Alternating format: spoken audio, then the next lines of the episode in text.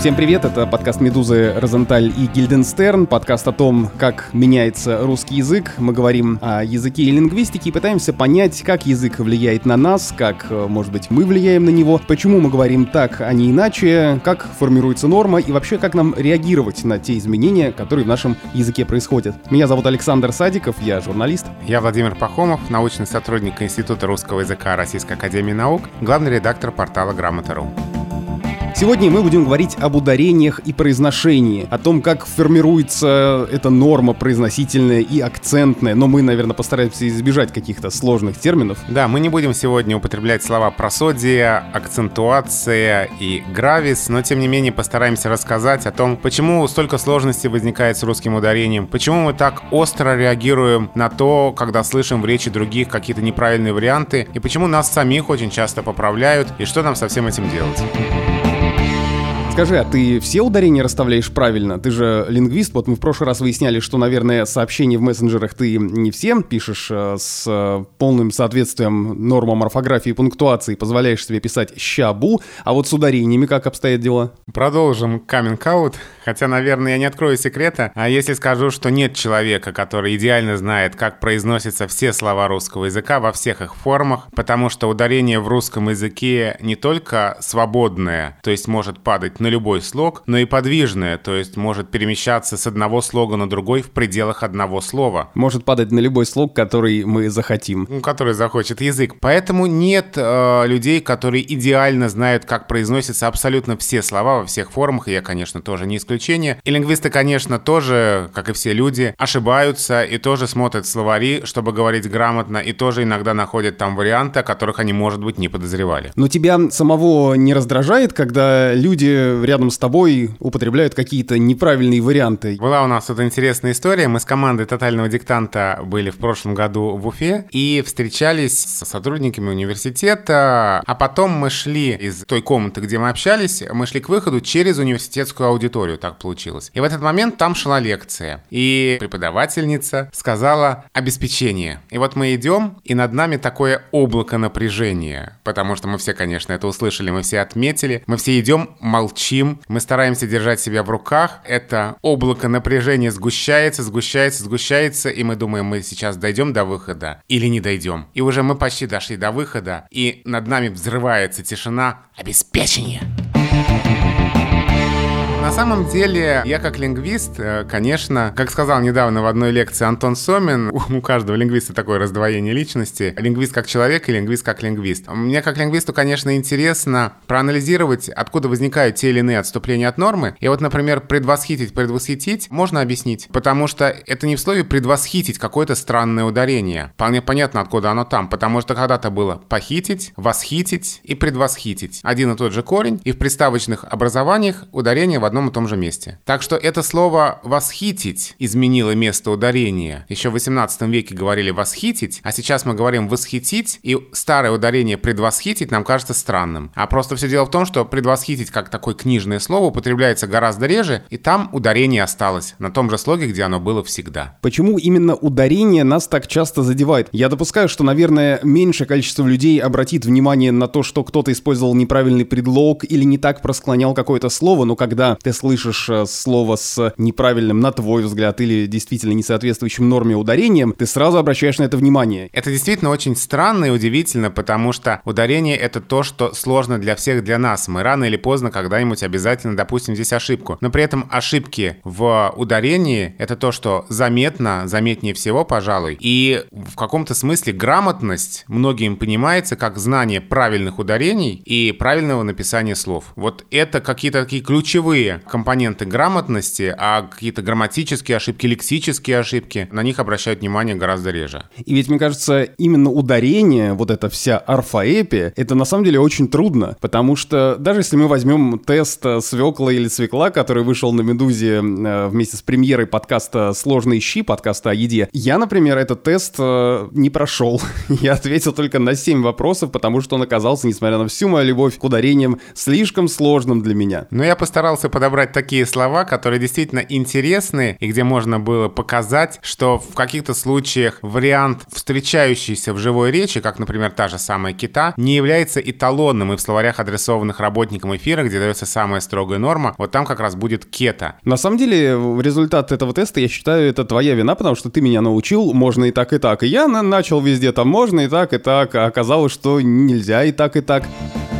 И вот как раз э, к разговору о словарях ударений у меня под рукой словарь трудностей русского языка для работников СМИ. Это словарь моего преподавателя на журфаке МГУ Михаила Абрамовича Штудинера, благодаря которому, наверное, я так и полюбил тему ударений, произношения, орфоэпии и всего вот этого. И когда э, вышла очередная редакция этого словаря, вот, собственно, вот э, то издание, которое у меня в руках, это 2016 год, я посмотрел некоторые варианты и удивился, потому что мне казалось, что никто так не говорит. И я составил небольшой текст, который который, как мне кажется, ни один носитель русского языка в здравом уме не может произнести правильно, потому что эти ударения слишком странные. Я как-то вывесил его в Фейсбуке, как бы вы прочитали этот текст, а потом выложил в аудиоверсии правильный вариант, ну, по крайней мере, с теми ударениями, которые указаны в словаре.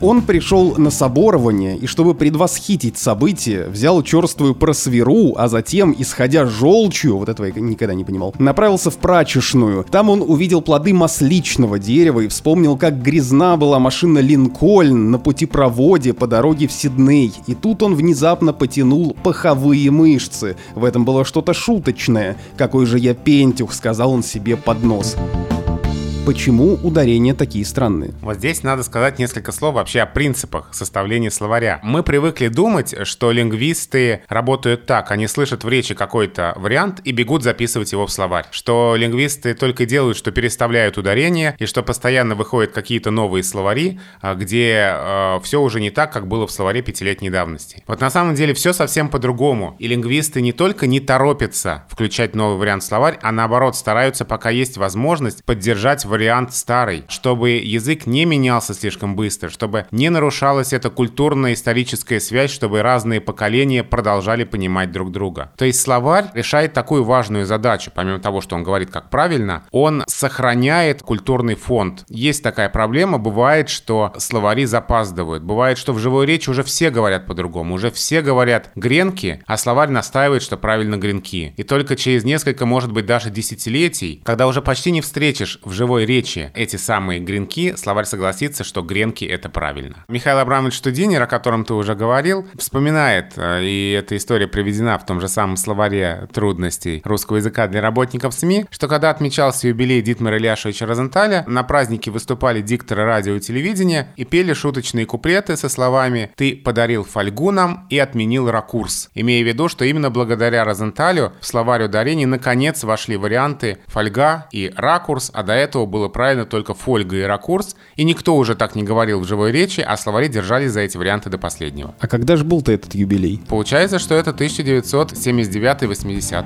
Я здесь, э, наверное, как э, ученик Штудинера, я знаю метод Михаила Абрамовича и в каком-то смысле понимаю, как такие словари составляются. Потому что э, для того, чтобы понять, как произносят те или иные слова здесь и сейчас, Михаил Абрамович использует своих студентов. Он дает задание выбрать несколько слов и пойти, что называется, в народ и сделать большой опрос, ну хотя бы на 50-100 человек, чтобы понять, как эти слова люди произносят сейчас. Я сам делал такой опрос. Человек, которому ты задаешь эти вопросы или даешь какое-то задание, не должен понять, что ты спрашиваешь его об ударениях, потому что тогда он будет думать, что ему надо сказать правильно, что его проверяют, и он подсознательно будет выбирать не тот вариант, какой он был употребил в обычной речи, а тот, который он должен назвать именно для тебя, потому что ты делаешь какую-то филологическую работу. Мы, как правило, составляли какой-то текст и придумывали какой-либо заход, ну или вопрос, который совершенно был из другой области. Я, например, составил текст э, про какую-то выставку, людей просил прочитать этот текст, там я придумывал какие-то причины, зачем они должны были это сделать, и в итоге какие-то слова, которые были зашиты в этот текст, произносились так, как эти люди бы произносили эти слова в обычной жизни. Таким образом, можно получить какую-то, ну, относительно объективную картину, хотя были и странные случаи, когда я пытался это задание дать своим школьным учителям русского языка, и они очень обижались, когда узнавали, зачем я это делаю. Потому что им казалось, что я обманул их э, и подставляю их, потому что если кто-то узнает, что они неправильно какое-то ударение там говорят, это их как-то опозорит. И это очень правильный метод, потому что действительно, чтобы узнать, как люди произносят слова в обычной речи, надо, чтобы они не задумывались об этом. И среди лингвистов ходит история из 50-х, 60-х годов прошлого века о том, как один лингвист решил проверить, сохраняется ли в речи москвичей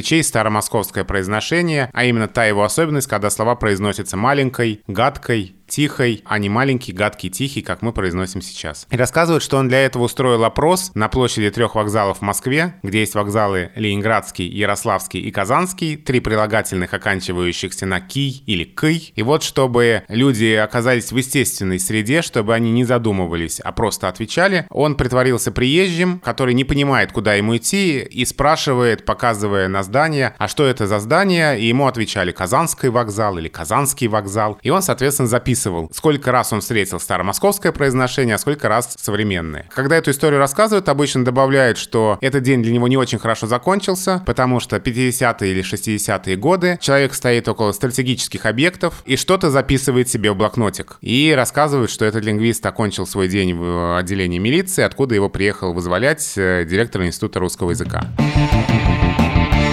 Как все-таки формируется норма? Ну, в данном случае это норма произносительная или норма, связанная с э, ударениями. Как влияет те варианты, которые люди выбирают в своей обычной речи, на то, что потом оказывается в словаре? Как это происходит? Есть чудесная фраза русского языковеда Александра Матвеевича Пешковского. Норма — это то, что было, и отчасти то, что есть, но отнюдь не то, что будет. И когда в речи какой-то вариант возникает, то, как правило, он пока а, отмечается как ошибочный, как недопустимый в речи. И, может быть, даже его словарь не фиксирует, считая, что это ну очень странно такое ударение вообще в словарь впускать. Но проходит время, и новый вариант все чаще и чаще встречается, уже в том числе в речи грамотных, образованных людей, пока еще не признается допустимым, но словарь уже не может обойти его вниманием. Тогда в словаре написано, что правильно так, и не рекомендуется другой вариант. Будет написано, что правильно, если мы возьмем словарь 50-х годов, например, что правильно ракурс, и не рекомендуется ударение ракурс ракурс. Вот, словарь уже поймал этот вариант. Проходит еще какое-то время, еще сколько-то лет или десятилетий, в разных словах по-разному. Новый вариант все чаще и чаще употребляется в речи, и словарь тогда пишет, что да, предпочтительно все-таки ракурс, но допустимо уже и ракурс. Проходит еще сколько-то лет, новый вариант все чаще и чаще встречается, а старый уже все реже. А словарь пока нам напишет, что варианты равноправны. Наконец пройдет еще несколько десятилетий. И э, старый вариант, когда-то был он единственно правильным, вспомним. А теперь он только в речи носитель языка старшего поколения встречается, а все остальные уже давно употребляют новый вариант. И тогда словарь скажет, что правильно ракурс, но допустимо устаревающий ракурс. Вот так вот постепенно, медленно все это меняется, и словарь на каждом этапе жизни вариантов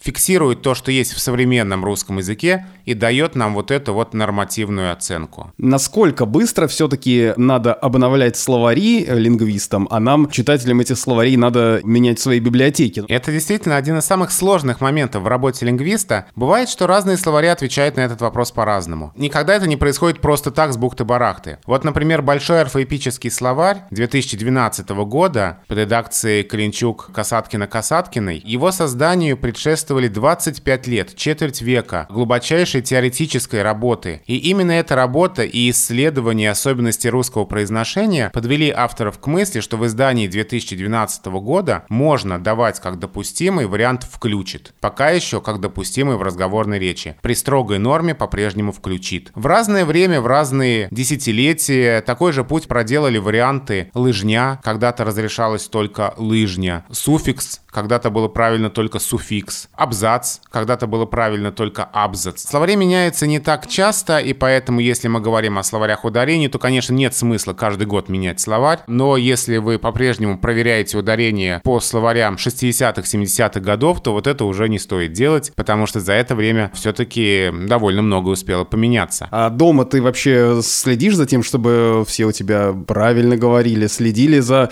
ударениями, склонениями и так далее? Но я ни за кем не бегаю со словарем и не заставляю говорить говорить именно так, как велит строгая норма. Хотя, когда я спрашиваю сына, где твоя тапка, то мне жена говорит, зачем ты его этому учишь? Никто так не говорит, все говорят тапок. Я отвечаю, ну а что я могу сделать, если все словари настаивают на том, что правильно тапка? Я говорю тапка, потому что я знаю, что так правильно, и я же не могу ребенку сказать э, тапок, потому что я знаю, что это, да, в живой речи это повсеместно распространено, но пока ни один словарь не допускает этого варианта даже в разговорной речи у меня всегда вопрос, э, как нам быть с разными иностранными названиями. Это такой вечный конфликт тех, кто говорит, что правильно так, как по-русски, и я тоже стою на этой стороне, потому что я ученик Штудинера, а, и тех, кто говорит, э, что нет, надо соответствовать оригиналу. И в этом плане такой показательный спор у меня был в свое время, когда я работал в спортивной редакции с начальником, потому что я, ну, я же вооружился словарем Штудинера, я говорил, вот тут написано Сидней, значит, я буду говорить Сидней. Теннисные турниры, которые проходили в Сиднее, каждый год они проходили. Я каждый год говорил на турнире в Сиднее, и каждый год мне звонил начальник и говорил Сидней, давайте все говорить Сидней, потому что по-английски же Сидней. Но я негодовал и э, возмущался, и наш э, спор так и не был, может быть, до конца разрешен, потому что мои коллеги также считали, что, наверное, Сидней звучит получше. Это тот же самый вариант, как все говорят Сидней, и только немногие знают, что на самом-то деле правильно Сидней. Нет у нас такого правила, что ударение в словах, пришедших из других языков, обязательно должно соответствовать языку-источнику. В русском языке свои законы, и слово, придя к нам с каким-то одним ударением, уже в русском языке может это ударение изменить. По этому поводу, если мы говорим о нарицательных словах, пожалуй, самый такой распространенный спор – маркетинг-маркетинг. А у нас на грамоте были вопросы от студентов, которые писали, преподаватель запрещает нам говорить маркетинг, мотивируя это тем, что по-английски маркетинг, и мы должны говорить так же. Слушай, я на самом деле всегда стоял на стороне маркетинга, но в последнее время под влиянием людей вокруг я постепенно замечаю за собой, что я все чаще порываюсь сказать маркетинг. А прилагательное маркетинговый? Маркетинговый, тут без вопросов. Потому что уже получается длинное слово, слишком много слогов после ударного, и у нас сам язык заставляет сказать маркетинговый. На самом деле в словарях есть и маркетинг, и маркетинг, и как раз вот в русском языке уже движение в сторону маркетинга. Но если мы вернемся к именам собственным, здесь те же самые нормы действуют, те же самые самые правила, мы не обязаны сохранять ударение языка источника. Я помню, как я был поражен, когда я читал много раз книги о Шерлоке Холмсе и докторе Ватсоне, это было в детстве, и вдруг мне подарили еще одну книгу с какими-то новыми историями, и там вдруг доктор Уотсон. Кто это? Что это? Почему? Почему привычный, знакомый, родной доктор Ватсон вдруг превратился в какого-то непонятного, чужого Уотсона? Я бросил читать эту книгу. Наверное, Галина Юзефович меня похвалит за то, что я бросил читать книгу, которую я никак не мог читать, никак не мог воспринимать, не ложилась она мне именно потому, что там было вот это вот чужое Уотсон. Дорогой Ватсон, вы в совершенстве познали мой детективный метод. Я бы сейчас, наверное, поругал редактора книги, потому что совершенно не стоило уже привычный, устоявшийся в русском языке вариант Ватсон менять на непонятный Уотсон, пусть он формально ближе к языку-источнику. При том, что какие-то новые имена, которые проникают к нам, например, актриса Эмма Уотсон, она, скорее всего, будет Эмма Уотсон, а не Ватсон, хотя фамилия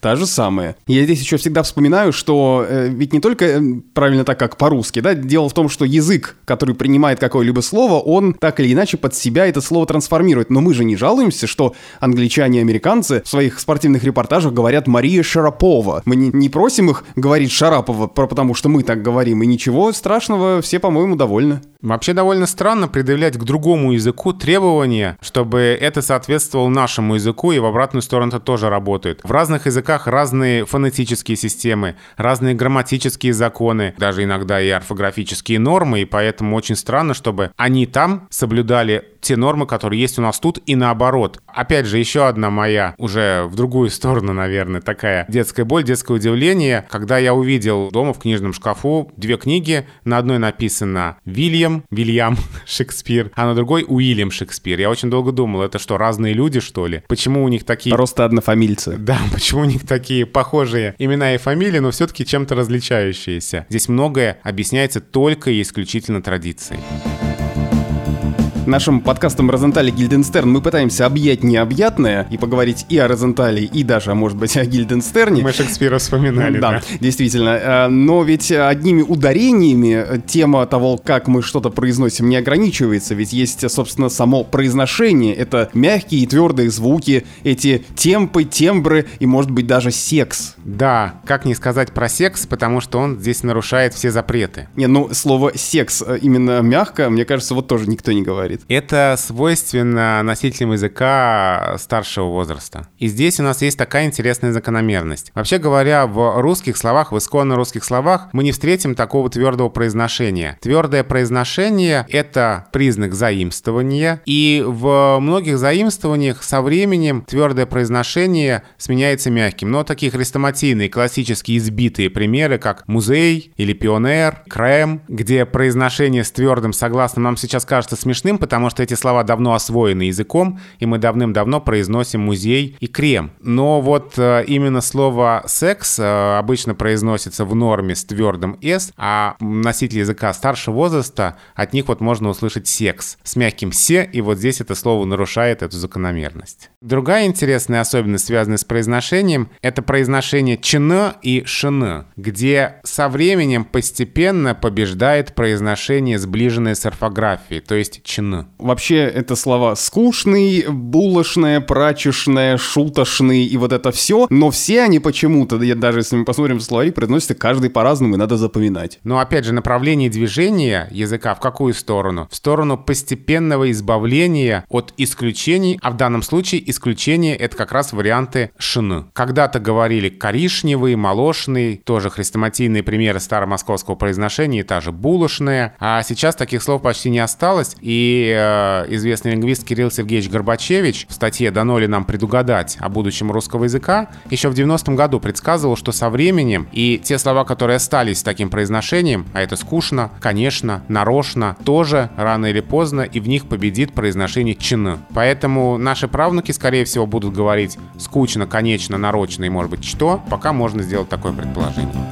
Это вот некоторые элементы э, того пресловутого старомосковского произношения, которое мы уже несколько раз упоминали сегодня, сейчас воспринимаются либо как э, что-то манерное, или же как признак того, что человек действительно той старой эпохи. Иногда сейчас это выглядит даже вот как какой-то такой очень красивый привет из прошлого языка. Когда мы с ребенком смотрели мультфильм «Гадкий утенок», 50-х годов, очень старый, и в конце такое абсолютно четкое «гадкой утенок». И правда, это звучит как музыка сейчас. Это их прежний гадкий утенок.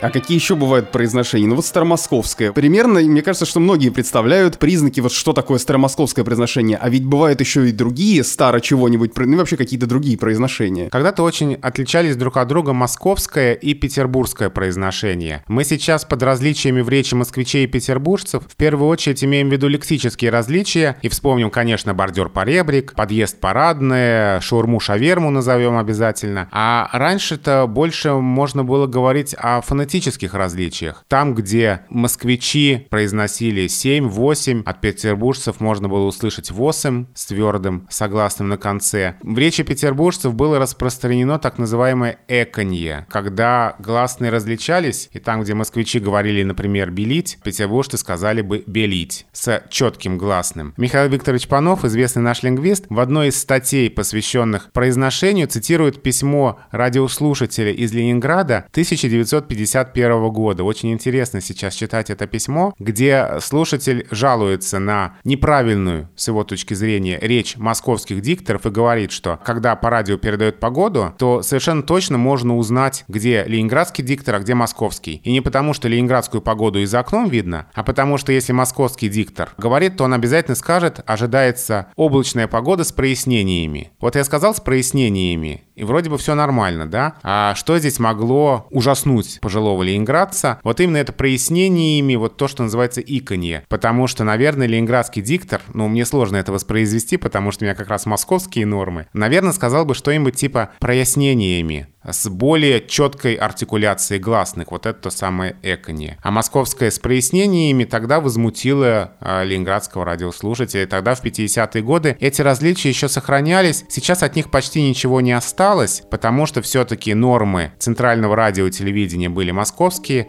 и их распространение на всей территории нашей страны, конечно, повлияло на то, что такие различия в произношении слов все больше и больше утрачивались на протяжении 20 века. Говорит Ленинград. Вот меня всегда восхищало, что в американских, допустим, фильмах, мультфильмах, вот ты смотришь, и часто попадаются такие ситуации, когда они говорят, а, ну вот я узнаю твой там нью-йоркский акцент, или, а, ну вот, конечно же, ты из Лос-Анджелеса, я понял это по голосу, и я сам даже, когда был на Олимпиаде в Ванкувере, я помню, мы сели в какой-то автобус, который нас должен был куда-то довести, вошел мужчина, разговаривался с водителем, и водитель ему говорит, а, вы же из Пенсильвании, тот типа, как вы догадались? Ну, я же слышу, что вы из Пенсильвании. И мне кажется, что сейчас, допустим, в России таких различий э, минимум, и я не смогу прям как-то отличить человека из Владивостока от человека из Красноярска, потому как он говорит, не какие слова он выбирает, да, а потому что и как он произносит. Вот ты москвич? Я москвич, и э, когда я оказываюсь где-то в других регионах России, то в моей речи узнают московскую речь, хотя мне это кажется странным. Ну это что, как это проявляет? Ты акаешь или что это такое? Вот что, что такое аканье вообще? Наверное, да, надо пояснить эти термины. Аканье — это никогда везде говорят «а», а оконье — это никогда везде говорят «о». Оконье — это четкое развлечение в безударной позиции «о» и «а». То есть, например, вода забор. Вот это оконье, четкое развлечение этих гласных. А аконье — это их не развлечение, когда мы говорим «вода», «забор». Вот норма литературного языка — это как раз-таки аконье. А оконье распространено в говорах. При этом, э, если бы история России повернулась по-другому, и если бы столица нашей страны оказалась бы где-нибудь ближе к Владимиру или во Владимире, или где-то в том районе, где распространено оконье, то мы бы говорили, и это было бы нормой литературного языка. Во мне узнают москвича, потому что я тяну гласные. Я несколько раз был в Новосибирске, прежде всего на конференции тотального диктанта, и я спрашивал сибиряков, слышат ли они в моей речи какие-то московские черты. И они говорили, да, конечно, ты тянешь гласные. Вот я этого у себя не замечаю, и в своем окружении я тоже этого не слышу, но, видимо, там, где такую речь можно встретить реже, это слышно и видно. Я, в свою очередь, у многих жителей Сибири слышу, как они действительно очень быстро говорят. И это тоже вот их какая-то отличительная особенность. Я думаю, что многие носители языка обнаружат человека с юга, если услышат фрикативное «г» в его речи. Ну, кстати, оно тоже разное. И у людей, живущих в Ростове-на-Дону, оно не совсем такое по сравнению с тем, кто живет в Ставрополе, например. Да, но часто эти различия может услышать только фонетист. Даже не каждый лингвист, а именно фонетист своим натренированным ухом. А в обычной нашей жизни такие различия, конечно, можно встретить все реже и реже. И особенностью русского языка является то, что у нас на всей территории нашей огромной страны все-таки единая литературная норма. А нет ли в этом какой-то такой легкой грустинки, ошибки, что мы не можем вот так гордиться, что у нас вот здесь говорят вот так, а здесь вот так, что все это в каком-то смысле сгладилось, и мы все говорим примерно одинаково. Есть, конечно, но, слава богу, мы все-таки не говорим абсолютно одинаково, и это уже другая тема, это тема разные русские языки в разных городах и регионах нашей страны, но действительно есть какие-то такие отдельные слова, отдельные выражения, которые распространены в разных городах и в других регионах страны не встречаются. Наверное, самый известный это классическая новосибирская мультифора, который там называют файл, и это слово встречается там и не встречается в европейской части России. Таких примеров на самом деле очень много, это тема отдельной передачи, и мне кажется, один из выпусков подкаста надо ей посвятить. Слушай, ну можно ли все-таки, взяв себя в руки, взяв все словари, которые есть вокруг, собраться и выучить, я не знаю, все правильные варианты и каждый раз сверяясь, говорить абсолютно образцовой русской речью? Ну, выучить все, наверное, вряд ли возможно. А, это надо выучить несколько десятков, а то и сотен тысяч слов в разных формах. Да это и довольно странная задача, потому что для того и существуют словари, чтобы всякий раз усомнившись в том, как правильно, мы в них заглянули, посмотрели, проверили себя и сказали правильно. Я еще раз хочу подчеркнуть, что все мы имеем право на ошибку, потому что никто из нас не обязан, да и не может, наверное, знать, как пишется, произносится, употребляется все в русском языке. Каждый раз лучше себя перепроверить, открыть словарь и убедиться в том, что правильно и мизерный и мизерный. Есть варианты металлургия и металлургия. И если вы услышите в речи собеседника, например, металлургия, то не торопитесь обвинять его в безграмотности, а лучше посмотрите в словарь и перепроверьте себя. Ну и вообще наверняка возникнут ситуации, когда вы, даже зная правильный вариант, поймете, что вот в этой компании лучше сказать шофера и добыча нефти. Это был подкаст «Розенталь и Гильденстерн», подкаст о языке и лингвистике. Меня зовут Александр Садиков, я журналист, автор и редактор подкастов. Я Владимир Пахомов, научный сотрудник Института русского языка Российской Академии Наук, главный редактор портала Грамота.ру. Подписывайтесь на этот и другие подкасты «Медузы». У нас состоялась премьера подкаста «Сложные щи», к которому Володя сделал тест про ударение в словах, связанных с едой, так что обязательно зайдите на сайт meduza.io и пройдите его и послушайте выпуск Марианны Орленковой про то, какой борщ самый правильный. Ну и оставляйте комментарии и ставьте нам лайки и звездочки. Мы есть на всех основных подкаст-платформах. Пишите нам письма и задавайте вопросы на почту подкаст собака медуза.io.